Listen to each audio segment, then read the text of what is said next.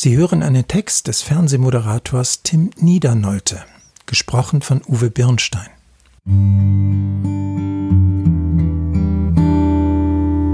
Jage aber nach der Gerechtigkeit, dem Glauben, der Liebe, dem Frieden mit allen, die den Herrn anrufen, aus reinem Herzen.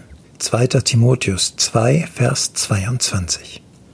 Wir sollten wieder mehr auf die Jagd gehen, mitten im Alltag, im Zweifelsfall sogar im eigenen Revier.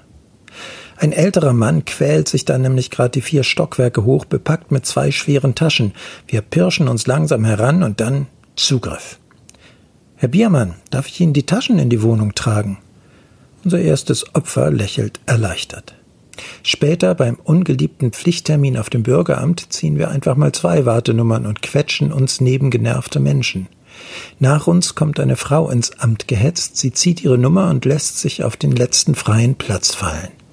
Wir sind dran. Doch statt direkt ins Bürgerbüro zu gehen, erst noch zu der gestressten Dame, um ihr die zweite Nummer zu geben. Sie sind als nächstes dran. Verständnislose Blicke voller Dankbarkeit ernten. Merken Sie was?